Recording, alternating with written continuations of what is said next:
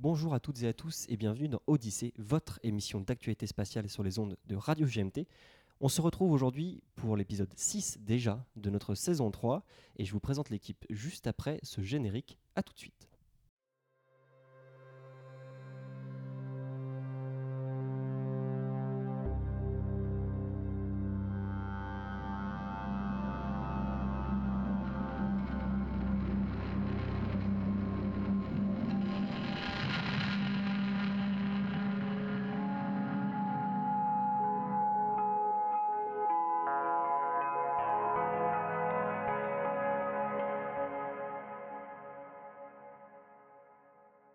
On se retrouve donc pour ce nouvel épisode de, de Odyssée. Avec moi, une très belle équipe. Je commence par mon cher Thomas.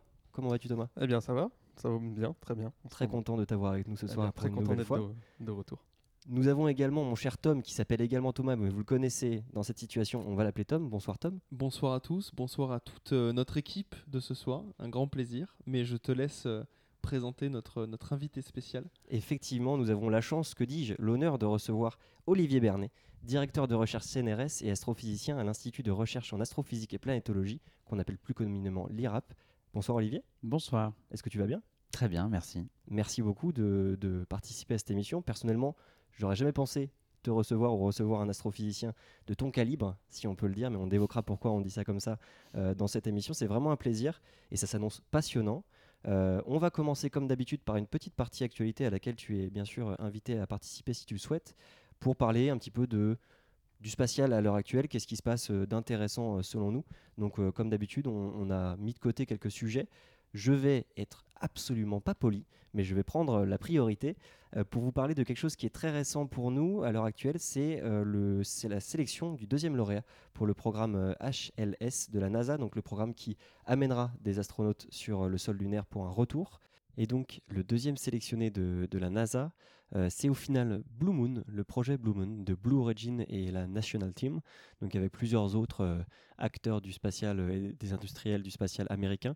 Et donc le projet a été financé par la NASA à hauteur de 3,5 milliards de dollars. Mais il faut quand même prendre en compte que Blue Origin contribue à la moitié en y ajoutant au final la même somme, donc 3,5, ce qui fait 7 milliards de dollars. Blue Moon, c'est 30 tonnes en mode cargo euh, et aussi donc 20 tonnes en mode habité, ce qui est quand même la mission principale de, de ce, cet atterrisseur lunaire. Mais bon, quand même. Et ce sera lancé par une fusée New Glenn, euh, qui est un point justement, dont on y reviendra, hein, mais euh, un point qu'on peut questionner, parce que la fusée New Glenn, pour l'instant, au final, on n'en a pas vu grand-chose, à part son moteur euh, BE4. Euh, et point important aussi, parce que on l'a dit, euh, Blue Origin s'est moqué de SpaceX de son premier projet donc financé par la NASA en disant il y aura besoin d'être euh, ravitaillé dix fois en orbite pour, aller euh, s'in- s'insérer sur l'orbite lunaire. Mais au final, ils vont aussi, eux, avec le projet Blue Moon, avoir recours à un ravitailleur en, en orbite. Pour l'instant, pensé comme unique, mais on verra bien là-dessus. C'est prévu pour être opérationnel en 2029. Donc ça fait encore pas mal de temps.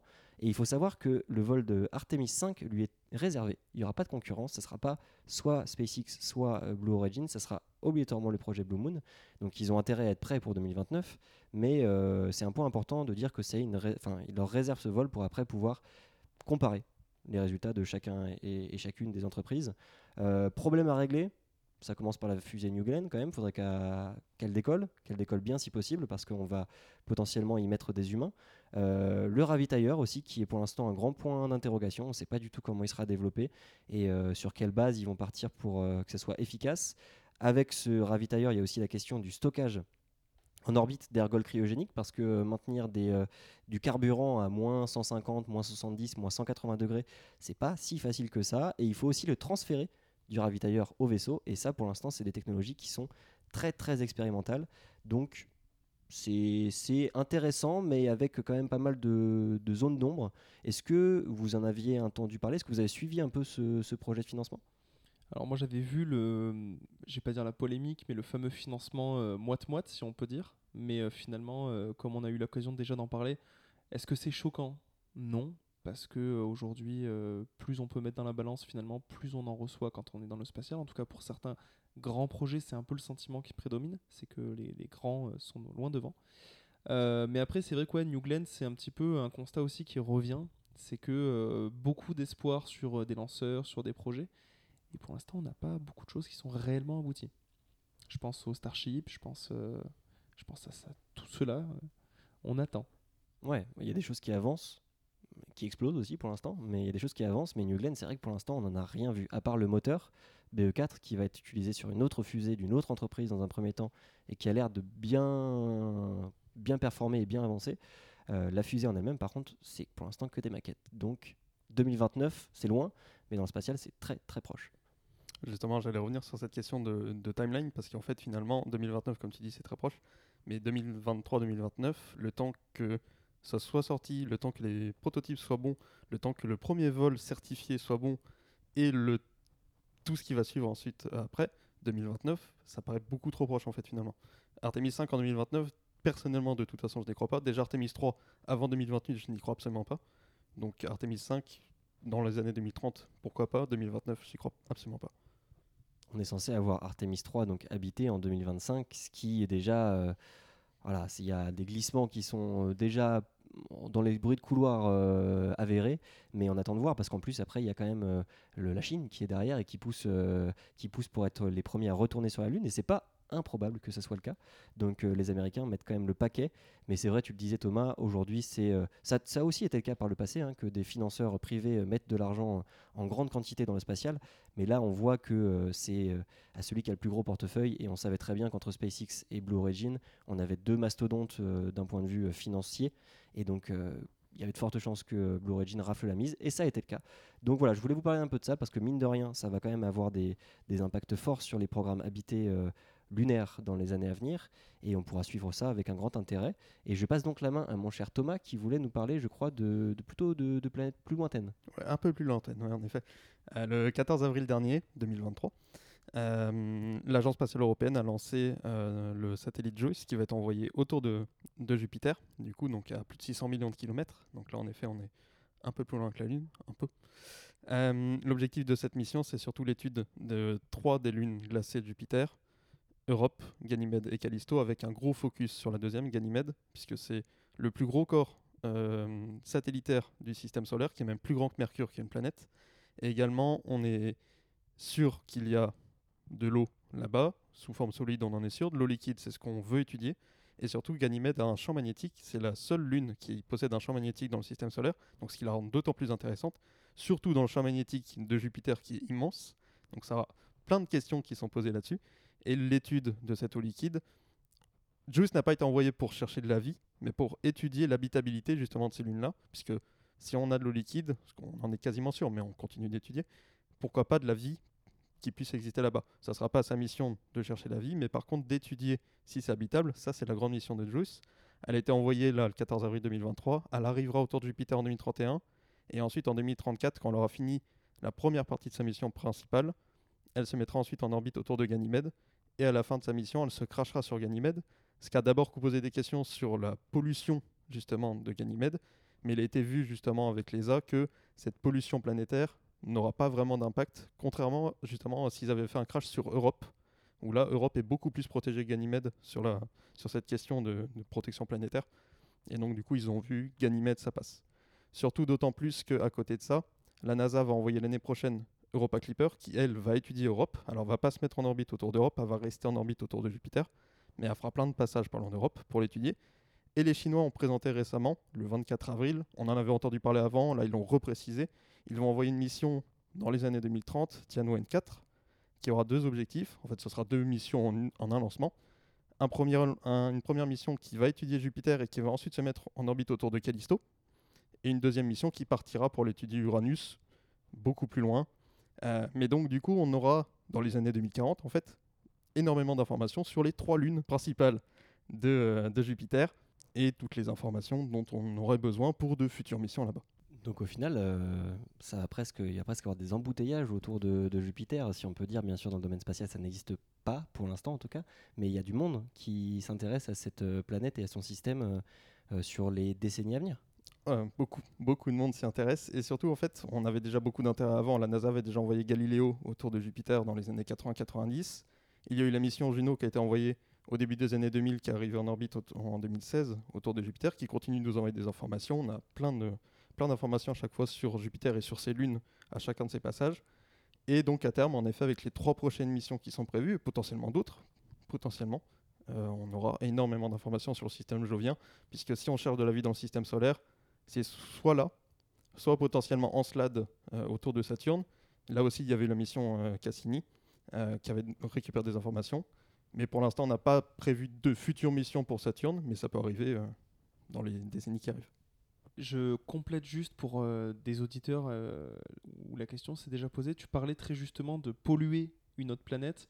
Euh, pourquoi justement ce, facteur est hyper important? C'est que sur des planètes, et notamment sur des planètes où on va chercher des traces éventuelles d'une vie, euh, on part du principe qu'on va pas y balancer un gros engin de métal qu'on a nous-mêmes nous manipulé, bah, parce que euh, si on veut pas avoir nos recherches biaisées par la suite, des résultats biaisés par la suite. C'est pour ça que tu as très bien fait d'insister dessus et que je le, complétais brièvement dessus. J'ajoute une petite anecdote parce que nous, à l'IRAP, on est impliqué dans JUICE.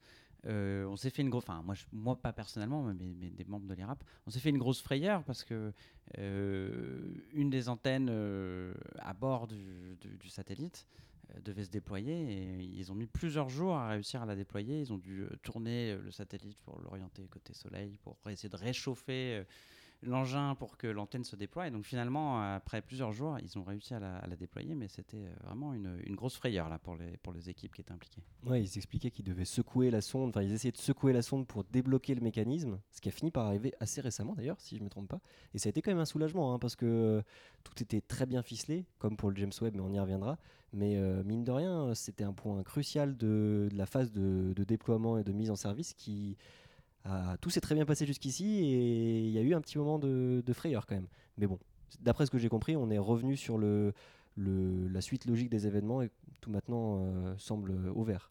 Oui, en effet, pour cet instrument-là, donc c'est l'instrument RIME, qui est un radar qui étudiera justement les, sous-sols, parce que bon, c'est sous la glace en fait, mais c'est sous-sol quand même euh, des, lunes. Et euh, là, au point où on en est aujourd'hui, en ce, jour du mois de mai 2023, on a deux instruments qui ont été euh, déployés qui sont sûrs de fonctionner. On attend encore les deux prochains. Mais donc pour l'instant, à part cette petite entaille, pour l'instant, Juice, ça se passe très bien. Et ensuite, bah, on est parti pour 8 ans de voyage, avec, j'ai oublié de le préciser quand même, un survol de Vénus, un survol du système Terre-Lune et un dernier survol de la Terre, 2029 il me semble, euh, avant son voyage vers, euh, vers Jupiter, puisque le problème, c'est que Ariane 5 lance très bien les objets dans l'espace, mais n'est pas assez puissante pour envoyer directement vers Jupiter, parce que c'est très loin, Jupiter quand même, il faut le rappeler. Et donc, du coup, on est obligé de s'assister gravitationnellement, et donc d'aller plus vite en survolant des, corps massifs pour ensuite envoyer vers Jupiter.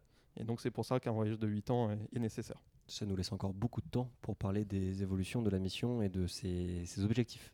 En effet. En tout cas, merci beaucoup, Thomas, de nous avoir présenté euh, ces actualités concernant Juice. Et Tom, je crois que tu voulais nous parler, toi, d'un côté euh, plus privé du spatial avec Vast Space, si je dis pas de bêtises. Exactement. Alors, euh, moi, vous le savez, j'ai toujours ce petit côté un peu. Moi, j'adore rêver quand je regarde, quand je regarde les étoiles. J'adore les projets un peu fous et j'adore aussi parfois l'ironie qui peut s'en dégager. C'est fantastique.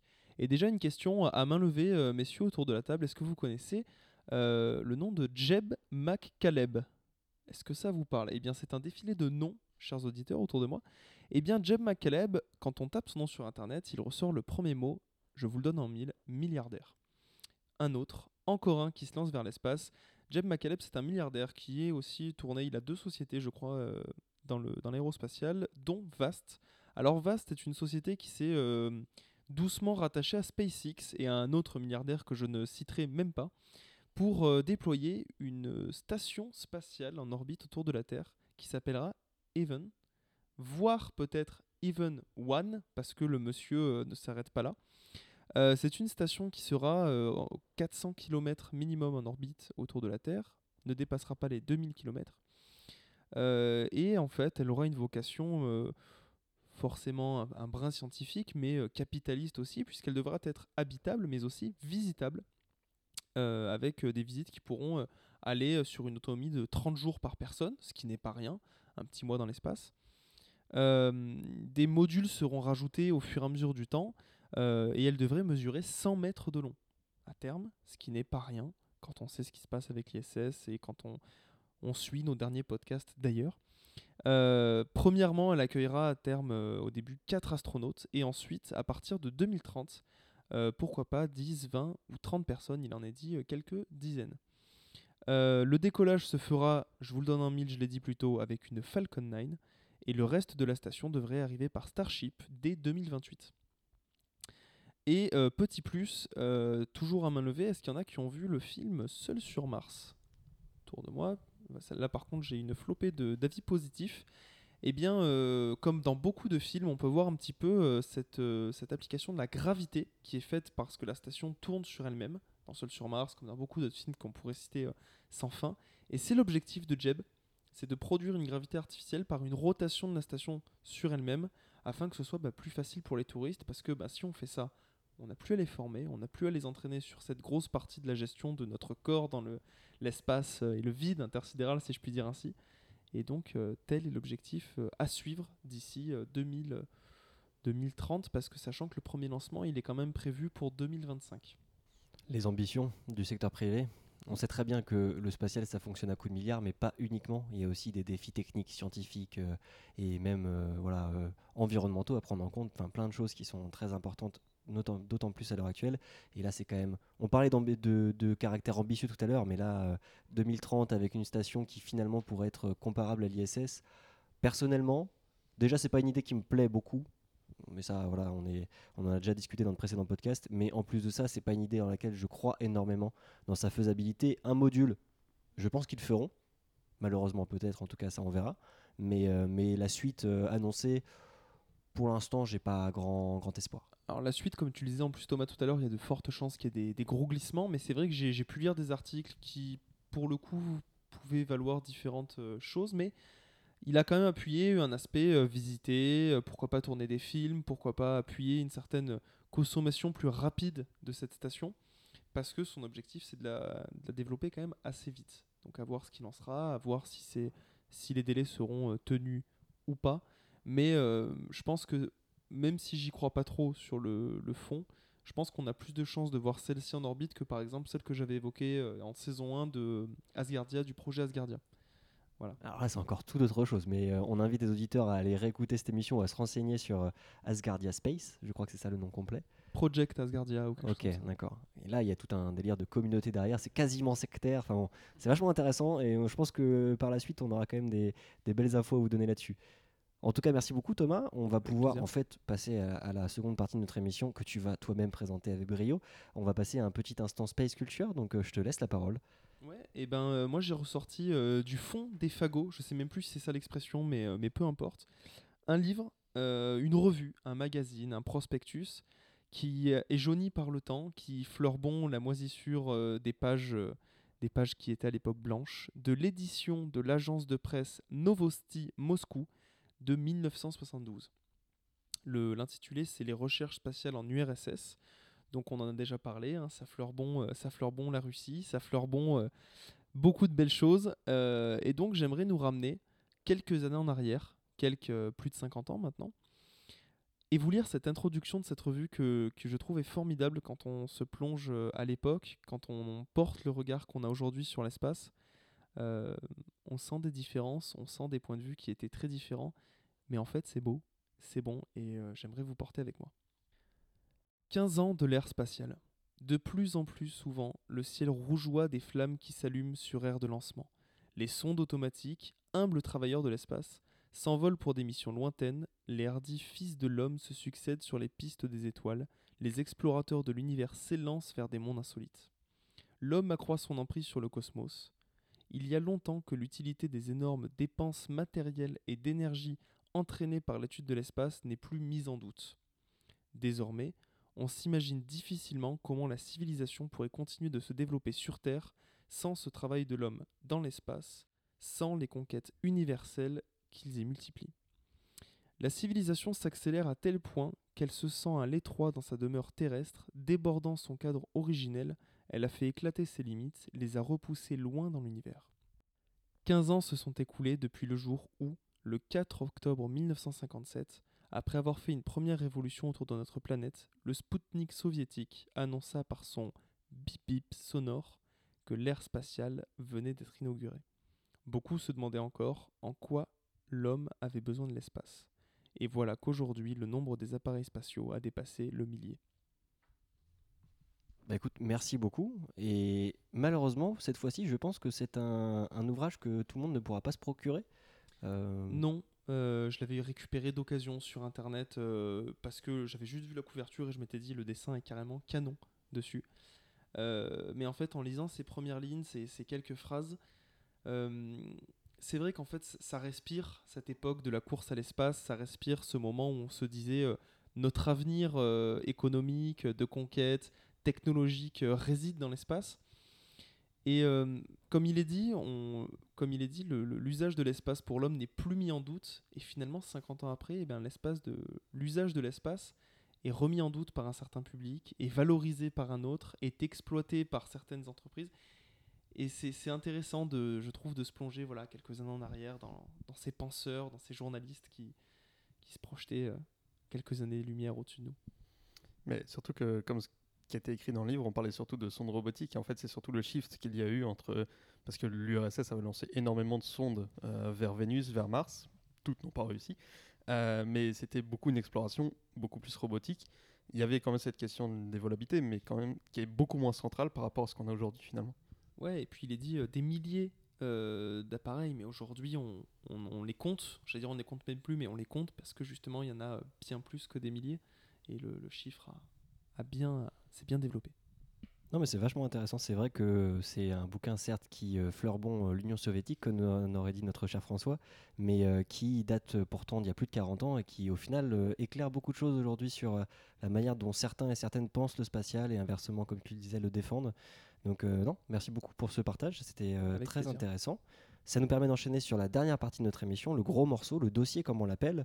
Et aujourd'hui, en la présence d'Olivier Bernet, donc on le rappelle, euh, directeur de recherche CNRS et astrophysicien à l'IRAP, qui travaille particulièrement sur le James Webb Space Telescope, forcément, on voulait profiter de ta présence pour parler des grands programmes d'observation de l'univers, euh, plus particulièrement, mais on pourra élargir aussi, euh, des moyens d'observation en orbite ou dans l'espace lointain, et de leurs évolutions et de leurs limites. Mais d'abord, moi j'avais une question à te poser qui, tu as un point de vue qui est très intéressant là-dessus et qui est très, euh, enfin qui est unique. Comment tu as vécu le lancement du James Webb Space Telescope? Donc le 25 décembre 2021. Euh, comment tu l'as vécu, toi, en tant que euh, futur travailleur du, James Webb? Ah, Je l'ai vécu d'une manière un peu étrange, pour plusieurs raisons. La première, c'est que j'ai décidé de ne pas aller à, à Kourou, en Guyane, pour le lancement. Pour plusieurs raisons. La première, c'est que euh, quand on est astrophysicien, on est utilisateur du télescope. Et donc, euh, on n'a rien à faire d'utile à un lancement. Euh, donc, pour moi, c'était une forme de tourisme et je ne trouvais pas que ma présence était nécessaire là-bas. Donc, j'avais décidé de ne pas y aller. Et puis en plus, il y avait un autre problème, c'est que, comme vous le savez, euh, le lancement euh, a été retardé de plusieurs années, mais même jusqu'au bout, il y a eu des, décalages jusqu'au dernier, dernier, dernier moment. Donc ça voulait dire que potentiellement, on pouvait aller à Kourou et puis euh, finalement attendre et puis repartir, rentrer en France sans même que le télescope ait été lancé, ce qui est d'ailleurs est arrivé à certains de mes collègues ma- malchanceux. Donc pour toutes ces raisons, je suis resté en France et donc euh, c'était le 25 décembre, donc c'était le jour de Noël, donc c'était quand même assez particulier. Donc j'ai fait comme beaucoup de gens, j'ai regardé le lancement sur NASA TV Euh, et euh, donc je dois dire que j'étais vraiment en mode poker face, c'est-à-dire que dans le fond, je savais que toute ma carrière scientifique se jouait sur cette mission, puisque c'est quelque chose que j'avais préparé, c'est important de le souligner, depuis 5 ans, hein, cette mission de James Webb. Et j'avais vraiment tout misé là-dessus. Donc si ça foirait, euh, pour moi, c'était un, échec très important. Ça veut dire rediriger complètement ma carrière professionnelle et même, je ne sais pas si j'aurais continué à faire de l'astrophysique. Donc euh, voilà, mais, mais comme j'arrivais pas vraiment à réaliser ça, j'ai regardé les choses de manière un petit peu glacée. Et finalement, ça n'est que euh, quasiment un an plus tard, en re-regardant les images, que euh, vraiment j'ai eu, je pense, toute l'émotion euh, de, ce lancement, euh, voilà, d'avoir fait ce pari un peu all-in sur, sur cette mission. Et, donc voilà, ça a été une émotion, je dirais, à retardement pour ce lancement qui a donc été une, une réussite. Une franche réussite, encore une fois grâce au même lanceur que Projus avec Ariane 5 qui a même mieux lancé le, James Webb Space Telescope que ce qui était attendu. Et donc on aurait peut-être, mais pour l'instant rien n'est euh, officialisé, mais gagné du temps d'exploitation. Mais ça, on l'espère en tout cas. Mais nous, aujourd'hui, on voulait bien sûr parler de, tes missions sur le James Webb, mais aussi dans un premier temps peut-être recontextualiser ce que sont les, les programmes d'observation de l'univers et de l'univers lointain et les programmes euh, spatiaux, mais pas que. Il y a aussi des programmes quand même terrestres. Thomas, je sais que tu, tu connais un peu le sujet. Est-ce que tu, tu voulais présenter quelque chose en particulier Enfin, euh, les moyens qui sont aussi sur Terre, qui ont des limites plus importantes que ceux dans l'espace, mais qui ont aussi des avantages de coût et bien d'autres? Alors, en effet, euh, quand, on parle d'observation euh, de l'univers, on, va surtout parler des images de Hubble et maintenant à terme de celle du JWST. Mais on a quand même des observateurs sur Terre qui ont des résultats qui sont quand même très impressionnants. On cite beaucoup quand on connaît le VLT, le Very Large Telescope, qui est un télescope qui est basé au Chili, euh, qui est un télescope européen mais basé au Chili. Euh, et là aussi, quand même, on a des résultats qui sont exceptionnels. On a par exemple le- un des résultats qui m'a plus marqué, c'est l'observation d'une étoile extrêmement massive, mais de manière extrêmement directe. Euh, on a pu voir quasiment la surface de l'étoile via un télescope qu'on a sur Terre, avec toutes les contraintes qu'il y a. Quand on parle de contraintes sur Terre, c'est l'atmosphère. L'atmosphère, euh, Olivier pourra, pourra en parler. Le problème de l'atmosphère, c'est que ça va venir flouter des résultats. Il y a certaines longueurs d'onde qui vont être beaucoup plus compliquées à obtenir, l'infrarouge en grande partie. Euh, mais on a quand même des gros résultats avec ça. Et je pense qu'un des télescopes terrestres qui m'impressionne le plus, c'est même pas un, c'est plusieurs, c'est l'Event Horizon Telescope, qui va permettre, qui nous a permis euh, d'obtenir les premières images euh, radio de- des, des trous noirs supermassifs qu'il y a au cœur des galaxies M87 et de la nôtre, la Voie lactée. Euh, et d'ailleurs, il y a la troisième campagne d'observation qui s'est achevée il y a quelques mois de ça, donc on peut attendre très rapidement des nouveaux résultats et donc potentiellement des nouvelles images de trous noirs euh, avec ce télescope-là, qui est un ensemble de télescopes basés un peu partout dans le monde qui unissent leurs résultats euh, à la fin pour obtenir les images. C'est ça aussi. Déjà, c'est fou de te dire qu'avec un télescope, tu peux observer un trou noir.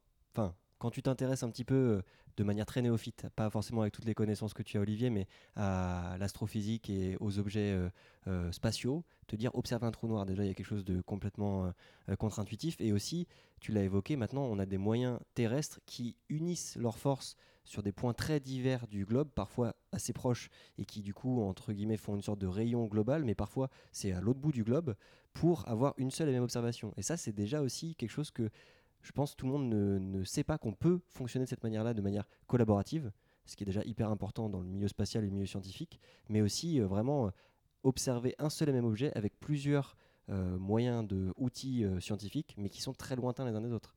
Donc c'est vachement intéressant. Mais après, je sais pas si Thomas, tu voulais rebondir sur ce point-là, mais quand on parle d'observation spatiale, vous l'avez évoqué, enfin tu l'as évoqué Thomas très rapidement, mais bien sûr on pense à Hubble, qui est donc en service depuis les années 90, non sans mal, avec différentes, euh, différents problèmes d'éventuellement être un petit peu myope quand on l'a envoyé dans l'espace, mais heureusement on avait la navette spatiale à ce moment-là pour venir euh, réparer et serrer quelques boulons, mais, euh, mais qui a quand même fait des images absolument formidables, qui ont, je pense, participé à passionner beaucoup de gens, moi y compris, alors que pourtant j'étais pas là au tout début de ces images-là, mais, mais c'est un objet qui est devenu culte, qui est presque rentré dans la pop culture, et quand on parle du spatial, on parle certes des missions Apollo, on parle certes de l'ISS et plein d'autres de succès, mais, mais Hubble c'en est un, et c'est vraiment intéressant, je trouve, à quel point on peut, entre guillemets, starifier un, un outil spatial. Alors je suis pas sûr qu'il y en aura beaucoup d'autres. Le James Webb est en bonne voie pour euh, occuper une place similaire, mais je suis pas sûr qu'il y en aura beaucoup d'autres. hein. Le James Webb, euh, on en fait des habits, on en fait des, bijoux, on en fait des, des posters à mettre dans sa chambre, euh, à l'image que des, des posters qu'on pouvait avoir de, Schwarzenegger euh, dans sa chambre. J'avais pas. hein.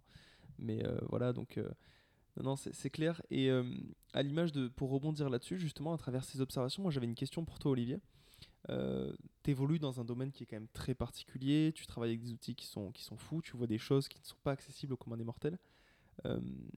Dans la mesure du possible, quel serait pour toi la plus belle observation, le plus beau cadeau que pourraient nous révéler euh, ces observations euh, de l'univers? Alors, je reviens rapidement sur le, les goodies euh, que tu mentionnais autour de James Webb. Parmi les goodies, nous, nous, on a produit des images avec James Webb et on a été beaucoup amusé de voir ensuite les goodies qui ont été créés à partir de nos images. Des paillassons, des rideaux de douche, euh, tout un tas de choses qui ont, qui ont surgi sur le net, hein, euh, qui sont des produits dérivés donc, de certaines images qu'on a, qu'on a produites. C'était assez, assez amusant. Euh, alors, je vais répondre à ta question, mais de manière un peu comme un politique. C'est-à-dire que pour moi, vraiment, la plus belle chose qu'on pourrait observer avec James Webb, c'est la plus inattendue. Et donc, pour moi, c'est pas évident de te dire, euh, voilà, qu'est-ce que, à quoi, à quoi, à quoi je peux m'attendre. Euh, mais on a déjà eu des surprises avec James Webb. On va continuer d'en avoir et on en aura peut-être des très grandes. Euh, je pense que sur l'étude des exoplanètes en particulier, on va avoir probablement des, surprises. Peut-être qu'on va comprendre que finalement c'est très compliqué de, trouver une planète ailleurs qui soit habitable. Moi, c'est mon sentiment. Euh, peut-être que non. Peut-être qu'on va trouver au contraire euh, qu'on a des endroits où il y a des signatures, des biosignatures. Euh, voilà. Mais pour moi, c'est vraiment voilà. Je cherche à être étonné par ce que je vais voir le plus possible. Et pour resituer le fait que tu sais quand même particulièrement de quoi tu parles, on, on reprécise que tu es co-directeur d'un des premiers programmes d'observation scientifique avec le James Webb et vous avez, comme tu l'as évoqué, sorti des images. Euh, Qu'est-ce qui, sur ces images, t'a étonné? Comment tu les as reçues?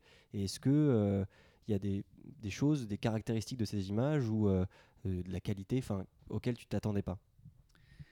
Alors, la qualité, on avait une idée parce qu'il y avait déjà eu des observations avant qui ont été rendues publiques au mois de juillet. Nous, on a fait nos observations au mois de septembre, tout début septembre.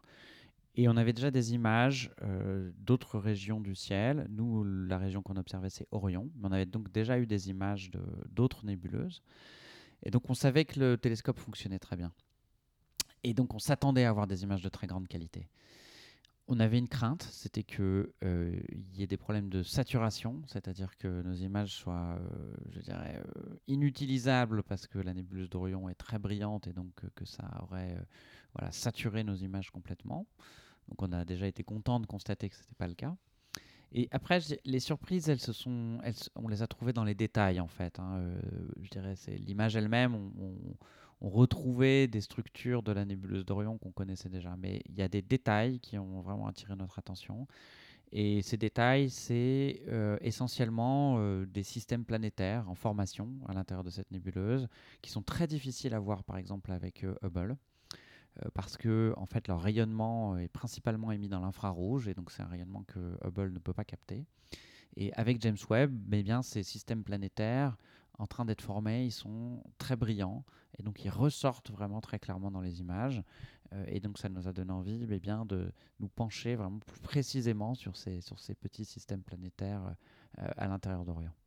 qui nous en apprennent beaucoup sur la manière dont notre système solaire a pu se former, même si les conditions ne sont pas les mêmes. Mais en tout cas, c'est des choses, c'est des objets qu'on explore et qu'on découvre encore aujourd'hui. D'après ce que je comprends, il y a plein de connaissances qui nous échappent encore sur euh, ce fonctionnement dans les, les amas de, de- les amas stellaires avec la création d'étoiles et la création de, de systèmes protoplanétaires. Donc là, c'est Mhm. vraiment ce que vous avez observé et ce, ce sur quoi vous voulez continuer de, de plancher?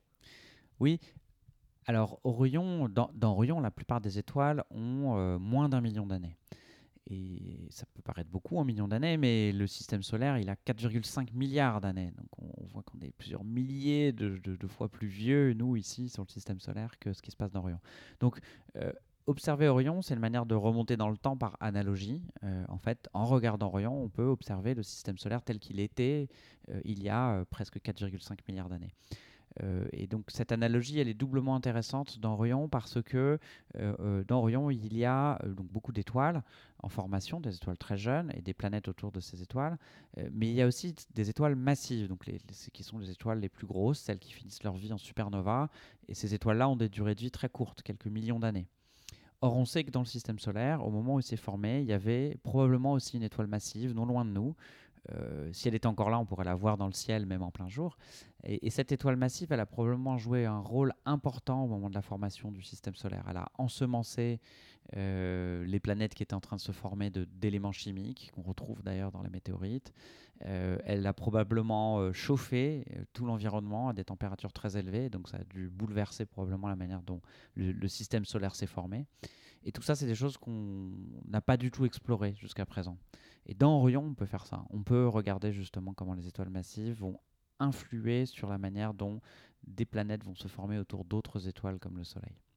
Mais c'est vraiment intéressant du coup de se rendre compte qu'en fait on observe une, euh, une nébuleuse donc qui a un peu plus d'un millier d'années-lumière de notre euh, système solaire si je ne me trompe pas Oui, c'est ça, ouais. et, et qui peut être un exemple du, de notre passé.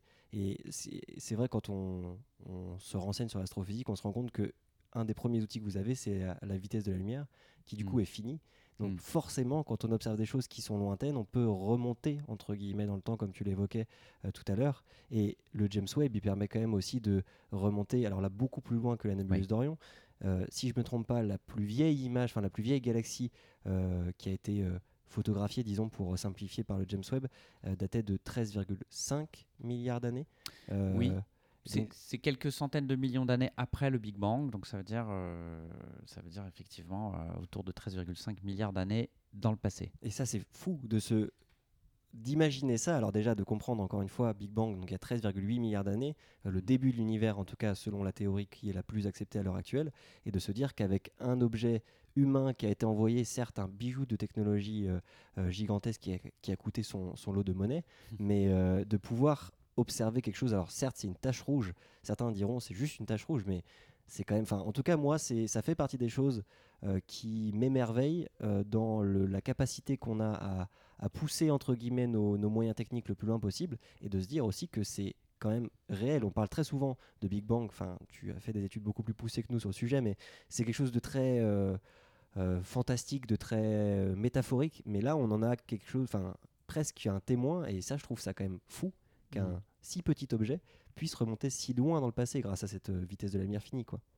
Et, et c'est ça que je trouve euh, merveilleux pour rebondir sur ce que tu dis, c'est que le James Webb, Hubble, pour des scientifiques comme toi, Olivier, c'est des, des outils de travail, c'est les outils de travail d'une vie, euh, comme tu l'as si bien souligné.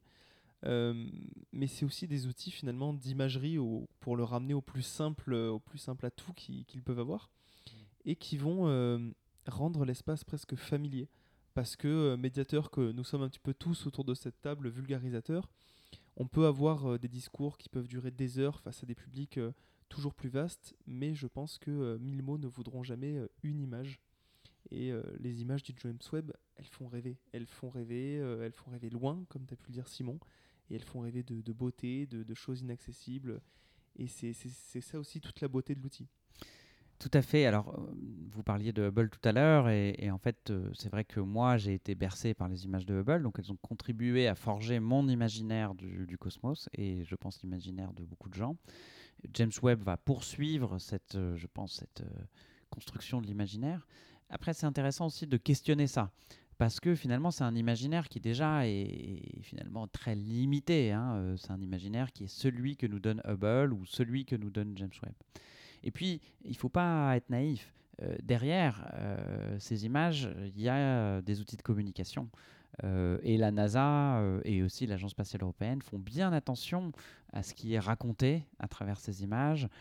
Et par exemple, les piliers de la création, qui est donc un endroit emblématique de la nébuleuse de l'Aigle, qui a été observé par Hubble et puis maintenant par James Webb. Eh bien, d'où vient ce nom, les piliers de la création? Eh bien, c'est un nom qui vient euh, finalement, c'est une référence euh, religieuse. hein. donc, euh, c'est euh, nous avons, enfin, la NASA a placé dans le ciel des divinités religieuses, hein, et donc c'est quelque chose que font les hommes depuis depuis toujours. Les Égyptiens ont mis leurs dieux dans le ciel, les Grecs également. Mais voilà, il y a quand même des messages derrière hein, dans ces images.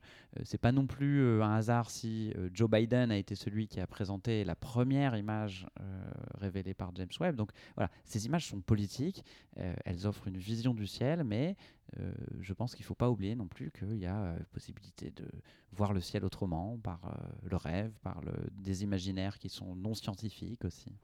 Mais quand, tu parles justement de, cette naïveté, c'est que le- l'espace, les images nous rapprochent de l'espace, mais il y a eu quand même cette espèce de, j'irai pas employer le mot polémique, mais autour des exoplanètes que tu as si bien évoqué, qu'il faut pas non plus penser qu'une exoplanète c'est une seconde Terre où on va pouvoir partir comme, comme si on changeait de ville, comme si on faisait un Toulouse-Bordeaux. Et c'est un petit peu ça aussi le piège dans lequel le, grand public et parfois euh, nous-mêmes on a pu tomber. C'est que quand il y a eu ce- ces premiers éclats sur les exoplanètes, on a entendu euh, similitudes à la Terre, les images euh, nous montraient des belles planètes bleues, des belles planètes vertes, et on tombe un peu parfois dans cette naïveté de se dire euh, une image. Oui, il y a beaucoup de questions autour de ça. Euh, puis il y a cette notion d'habitabilité euh, qui, qui, pour, les exoplanètes, euh, dont la définition est très très discutée. Euh, Il y a énormément de questions. Peut-être euh, ce qu'on peut dire, euh, c'est que malgré tout, et je pense James Webb y contribue, il y a, on a franchi un cap épistémologique, c'est-à-dire qu'aujourd'hui, se dire qu'il y a peut-être des planètes sur lesquelles il y a de la vie et que peut-être on arrivera à la détecter n'apparaît pas comme de la science-fiction. Et je pense qu'il y a beaucoup de scientifiques qui vous diront que c'est quelque chose qui est possible. Euh, on va peut-être pouvoir euh, faire des choses qui s'approchent vraiment sérieusement de euh, détecter de la vie ailleurs. C'est plus de la science-fiction. Et ça, c'est vraiment un saut, je trouve, qui est, intéressant. Et je suis content d'être dans cette, dans cette période. Peut-être pour revenir un peu les pieds sur terre, parce que justement on parle de tout ça, mais en fait il faut aussi rappeler que pour cet outil-là, à la base c'est des êtres humains en fait qui ont construit ça, c'est des hommes et des femmes qui ont dédié une grande partie, comme tu as pu le faire, de, leur carrière dessus. Comment euh, ton équipe elle est construite en fait finalement? Parce que c'est pas c'est pas toi qui as pris le télescope et qui l'a pointé, tu as travaillé avec des gens. Comment est-ce qu'elle est construite ton équipe? Oui, alors c'est assez intéressant de voir euh, comment se forment euh, finalement ces équipes et cette big science, c'est-à-dire la science qui est faite avec des instruments partagés au niveau, à un niveau international. Bon, déjà, il y, a- des- volontés scientifiques qui datent, je dirais, depuis à peu près le lancement de, de Hubble. hein. donc, ça commence dans les années 90, hein, la, la préparation de James Webb. Euh, on se rend compte qu'on est capable de lancer un télescope spatial qui, bon, après réparation, fonctionne euh, correctement. Et donc on se dit, on, va faire la suite et on va essayer d'aller plus loin. Et donc là, le, projet James Webb émerge. Et donc il y a les premiers designs qui sont réalisés par les Américains. Et puis euh, dans les années, euh, fin des années 90, ils commencent à faire les deals avec l'ESA et l'Agence spatiale canadienne parce qu'ils se rendent compte que ça va coûter cher. Et donc très rapidement, l'ESA met sur la table le lanceur, hein, euh, donc euh, Ariane 5, euh, pour, pour cette mission. Et puis donc là, vraiment, les choses commencent à, devenir sérieuses. Et puis on commence à faire voilà, le, le- concept et puis la fabrication. Euh, Et euh, donc là, euh, au milieu des années 2000, on se rend compte que ça va coûter quand même plus cher que ce qu'on imaginait. Et, les industriels ont du retard et il y a des problèmes techniques. et donc on prend énormément de retard. Une mission qui devait coûter au départ à peu près un million de dollars, les coûts explosent et on arrive plutôt à la fin, hein, quand on a tout additionné, autour de presque 12 milliards de dollars. Alors, euh, donc ça, c'est ça, c'est le contexte vraiment politique global. Nous, comment on s'insère dedans Euh, À Toulouse, euh, nous, on n'était pas impliqués dans la partie instrumentale.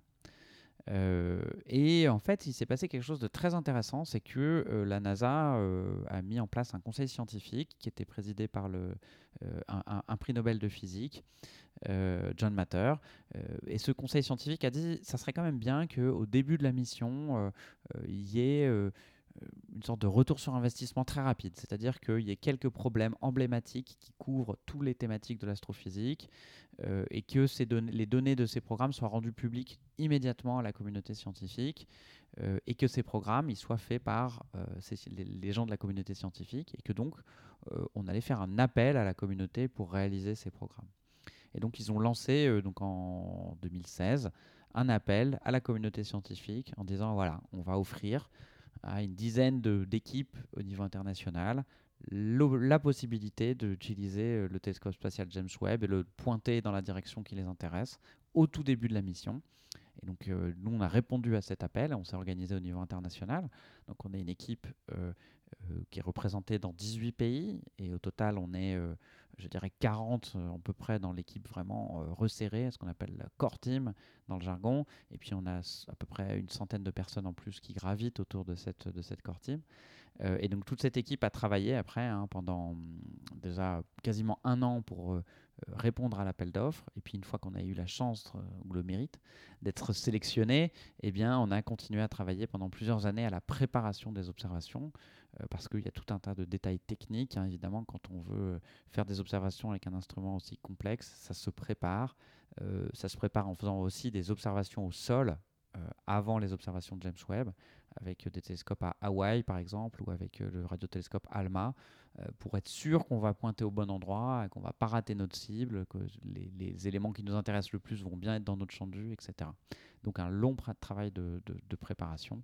Et puis là maintenant, depuis quelques mois, eh bien un travail d'analyse des données qu'on a, obtenues. Pour approcher de la, fin de l'émission, j'aurais bien aimé qu'on parle aussi d'un sujet qui est lié au grand programme d'observation, euh, qui est leur euh, coût énergétique, économique, mais aussi écologique, et donc une sorte de limite. Alors il y a des limites physiques dont on a déjà parlé, et là on, arrive avec le James Webb à un, niveau de complexité qui est quand même assez énorme, mais euh, mais il y a aussi l'impact carbone, gaz à effet de serre de la production, de l'envoi et de la comment dire du fonctionnement de ce type d'outils. Déjà, première question pour toi, Olivier. Euh, est-ce que cet impact est considéré aujourd'hui Est-ce que ça fait longtemps hmm. qu'on y pense? Alors, je dirais que dans la communauté, ça fait finalement assez peu de temps qu'on se penche vraiment très sérieusement sur ces questions. Et là, ça fait quelques années que vraiment les scientifiques, et en particulier les astronomes, se penchent sur cette question de manière très sérieuse par plusieurs euh, biais en fait. Hein, euh, il y a euh, évidemment l'angle de l'empreinte carbone, qui aujourd'hui est quelque chose dont on parle beaucoup. et on sait que l'utilisation d'infrastructures spatiales ou même des télescopes au sol est quelque chose qui va avoir une empreinte carbone très importante. Euh, du fait de euh, tout simplement ben, la fabrication, par exemple, d'une Ariane 5. C'est quelque chose qui, et, son lancement, euh, tout ça représente à peu près 15 000 tonnes d'émissions de, CO2. Hein. donc c'est considérable. et, et, donc c'est quelque chose que maintenant les gens questionnent beaucoup. et je dirais peut-être la manière de voir les choses aujourd'hui, en tout cas en ce qui me concerne, c'est de se dire voilà à quel point construire un nouvel instrument est nécessaire, euh, sachant quelle va être son empreinte, par exemple son empreinte carbone. Et donc être capable de, de, de, dire au moment où on va construire un nouvel instrument, de faire une estimation déjà de cette empreinte et de la mettre en regard des bénéfices que ça va apporter à la science, à la société. Voilà. Donc il faut peser ces choses-là. C'est-à-dire plus, euh, je dis pas il faut tout arrêter, il faut, c'est pas ça, mais il faut être conscient de ce que ça représente et juger de si c'est vraiment d'un point de vue éthique si c'est raisonnable ou pas. J'avais vu, euh, parce que là on parle des télescopes spatiaux au niveau du lancement, mais en fait vous avez aussi à l'IRAP euh, calculé l'empreinte carbone des télescopes que vous utilisez sur Terre. C'est bien de le rappeler aussi qu'il y a aussi, même, sur, même ceux qu'on a sur Terre, il y a quand même une empreinte, une empreinte carbone assez importante aussi là-dessus. Oui, elle est très importante. Et puis il y a une empreinte au sol, c'est-à-dire que ça, et ça crée d'autres problèmes. Par exemple, la plupart des télescopes euh, ils ne sont pas en France, ils sont au Chili, ils sont à Hawaï. Et ça, ça pose des questions d'un point de vue euh, environnemental, parce qu'on va quand même raser des sommets de montagne hein, pour mettre ces télescopes. Et ça pose des problèmes aussi d'un point de vue social. Euh, il y a des très importants mouvements sociaux à Hawaï de protestation contre l'installation de ces télescopes, parce que les, les natifs hawaïens euh, eh bien, euh, se, plaignent finalement du fait que leur montagne a été, leur a été dépossédée. Donc il y a une forme de post-colonialisme lié à l'astronomie. Et donc tous ces problèmes sont reliés en fait. Hein, et, je pense que c'est intéressant de, questionner tout ça et, de, voir comment on va faire. On, peut faire mieux à l'avenir. Et donc oui, les travaux ont été en effet faits à l'IRAP. Il, y a une équipe hein, donc de collègues notamment Jürgen Knellseder, euh, qui ont fait une étude vraiment très détaillée sur l'empreinte euh, carbone des télescopes. Euh, et par ailleurs, moi je travaille avec un collectif national qui s'appelle la 1.5, qu'on a fondé il y a, il y a, quasiment 4 ans, et dont l'objectif justement est de faire cette mesure de l'empreinte carbone de la recherche et de trouver des moyens de la diminuer, et aussi de réfléchir à ces questions d'éthique, comment justement on construit une éthique environnementale de la recherche pour essayer de, répondre euh, à ces questions euh, au sein de la communauté et, aussi pour euh, respecter une forme d'exemplarité vis-à-vis eh ben de, la société. Et tu l'évoquais, donc je voulais le citer, mais le Labo 1.5, et vous faites je dis vous parce que tu fais partie donc du collectif euh, que représente euh, ce, ce nom Labo 1.5. Et vous faites des décryptages qui sont vachement intéressants sur des sujets justement de l'impact euh, écologique, donc gaz à effet de serre, mais pas seulement, et aussi social de, de la science d'un point de vue beaucoup plus général. Et il y en a un qui m'a particulièrement marqué et qui, je pense, peut être euh, pertinent pour les gens qui s'intéressent peut-être, qui nous écoutent à l'heure actuelle et qui s'intéressent à la science. C'est le deuxième décryptage que vous avez fait sur l'impact des publications scientifiques Hmm. et qui du coup qui explique et qui comment dire euh, met en lumière des choses qui sont très invisibles pour la- les néophytes de la science qui est euh, qu'est-ce que coûte le fait d'utiliser un, un moyen d'observation mais aussi en biologie de faire tourner un gros instrument des supercalculateurs et derrière une publication magnifique dans Nature par exemple quel a été l'impact écologique euh, qu'aura eu cette recherche? Donc c'est vraiment euh, beaucoup plus général là on sort peut-être uniquement du domaine spatial mais c'est Mhm. une réflexion critique qui, qui semble devenir de plus en plus importante dans la communauté et qui, euh, qui, je trouve, pour ma part en tout cas, est vraiment intéressante et, nécessaire à l'heure actuelle. Oui, et, alors il y a vraiment beaucoup de choses hein, euh, qui sont faites euh, au sein de, de Labo 1.5 qui sont, je trouve, passionnantes, parce qu'il y a une vraie tension hein, quand même dans la communauté scientifique aujourd'hui. Les gens, les gens n'arrivent pas vraiment à s'en sortir, c'est-à-dire comment on fait aujourd'hui pour continuer à faire de la science? Euh, à un moment où il faudrait qu'on réduise euh, notre empreinte environnementale, pas seulement notre empreinte carbone d'ailleurs, hein, euh, comment on fait? Et ça pose vraiment des questions très importantes. Il y a des gens qui travaillent sur des terrains qui sont éloignés. comment on fait pour, pour basculer vers autre chose? Il y a évidemment tout ce qu'on fait en termes de, de, voyage qui, qui peut avoir une empreinte aussi importante. Euh, Il y a tous les achats, euh, la fabrication d'instruments, tout ça, ça a un coût. euh, comment on s'en sort? Moi, j'ai pas la réponse, mais par contre, je pense que c'est important de poser la question d'essayer de bien borner le problème et d'essayer d'y répondre euh, au niveau de la communauté scientifique et de ne pas attendre que ce soit finalement les pouvoirs politiques qui décident pour nous euh, dans, dans- dans quelques années. Voilà. Et peut-être une question, alors on reste un petit peu dans des sujets euh, très pragmatiques, très importants, mais euh, comme tu l'as si bien souligné, tu travailles avec euh, plusieurs pays, avec des outils et des, personnes qui sont à travers le monde. Le spatial, c'est ça aussi, c'est des coopérations internationales, surtout à des époques, comme on l'a vu à travers le temps, où il y a des tensions. Comment tu vis le fait justement d'avoir la, la chance de pouvoir travailler sur des sujets majeurs, des sujets de science euh, importants, avec des gens euh, passionnants euh, qui ont des, vies complètement différentes euh, à des centaines de kilomètres de toi. Ah bah ça, je dirais pour moi, ça a toujours été aussi une des motivations à faire de la recherche, c'est-à-dire cette opportunité de travailler avec d'autres cultures. Et alors là, dans le projet qu'on mène depuis quasiment 5 ans sur James Webb, on a une réunion euh, physique ensemble au tout début du projet, et depuis on a fait que du travail en, visio, donc on s'est très très peu déplacé. Euh, ça fonctionne quand même très bien, mais il y a des choses qu'on ne peut pas faire euh, en étant à distance tout le temps. Et d'ailleurs, on pense qu'on va bientôt essayer de se réunir au bout de cinq ans. Ça semble quand même raisonnable. Euh, et voilà, et, c'est vrai que euh, pour revenir à ta question, vraiment, moi, c'est quelque chose qui m'a énormément enrichi de travailler avec des gens euh, qui viennent d'autres cultures. Alors après, ça reste surtout dans le spatial, essentiellement des pays occidentaux. hein. Et puis, bon, on collabore aussi avec le Japon, avec le Brésil, mais bon, la situation au Brésil, politiquement, a été assez compliquée ces dernières années en ce qui concerne la science. Voilà, donc, mais quoi qu'il en soit, ça a été toujours extrêmement euh, enrichissant sur le plan culturel. Ouais. On l'a évoqué et puis je pense que c'était important et moi j'avais envie de, voir aussi un peu euh, le bout et les limites euh, négatives également qui peuvent aller avec le domaine spatial et beaucoup de gens le décrivent et c'est vraiment un sujet qui est je pense majeur dans notre passion à tous autour de la table et, et en tout cas moi ce que je voulais dire déjà c'est te remercier encore une fois Olivier d'être venu ce soir c'était vraiment très intéressant de discuter avec toi sur ces sujets là je voulais te laisser un petit mot si jamais tu voulais euh, euh, mettre en avant euh, soit euh, euh, une initiative qui peut être dans le milieu de la recherche ou euh, juste un message à ceux qui peuvent nous écouter encore et merci d'être resté jusqu'au bout. Et, euh, après euh, on aura chacun un petit mot pour, euh, dire au revoir en fin d'émission mais je te laisse d'abord la parole Ben, non, simplement vous, vous remercier hein, pour le, travail que vous faites. Euh, c'est important qu'il y ait des relais euh, parce que nous, on est là, le nez dans le guidon, dans notre labo, à regarder nos, données euh, et on sort pas trop la tête de l'eau.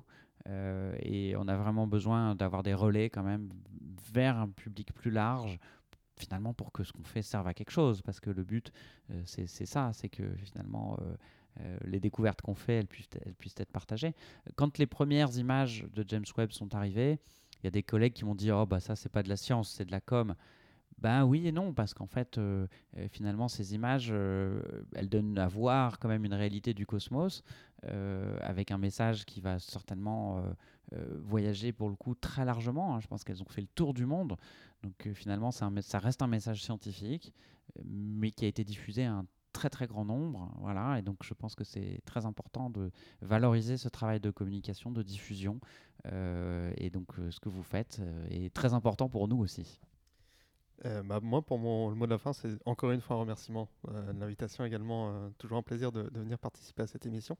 Et en parlant de communication, justement, hier soir, j'ai participé à Picton Science, un événement qui a lieu tous les ans dans Là, cette année, c'était 49 villes en France, mais c'est aussi dans plein de pays. Je ne sais plus exactement combien de pays c'est, mais c'est vraiment quelque chose d'international. Et en fait, c'est des gens qui sont dans le domaine de la recherche ou dans la communication scientifique en général, qui viennent présenter euh, dans un cadre extrêmement chaleureux, puisqu'on est dans des bars ou dans des cafés, euh, à des gens qui viennent de différents horizons, euh, leur sujet de recherche, leur intérêt, pendant 20-30 minutes, où on essaie de faire participer un maximum le public pour faire comprendre que, bah, au final, la science, c'est aussi à portée de n'importe qui. Et je pense que ce genre d'initiative, c'est extrêmement important. Et euh, ça a été pour moi un plaisir d'y participer également hier soir. Pour mon mot de la fin, bah déjà merci, euh, merci Simon pour euh, l'organisation de cette émission, Thomas d'être avec nous et bien sûr Olivier de nous avoir rejoints. et c'est vrai que toujours une petite sensibilité parce que moi j'ai, on a tous grandi un peu dans le, dans le spatial à, nos, à nos différentes racines.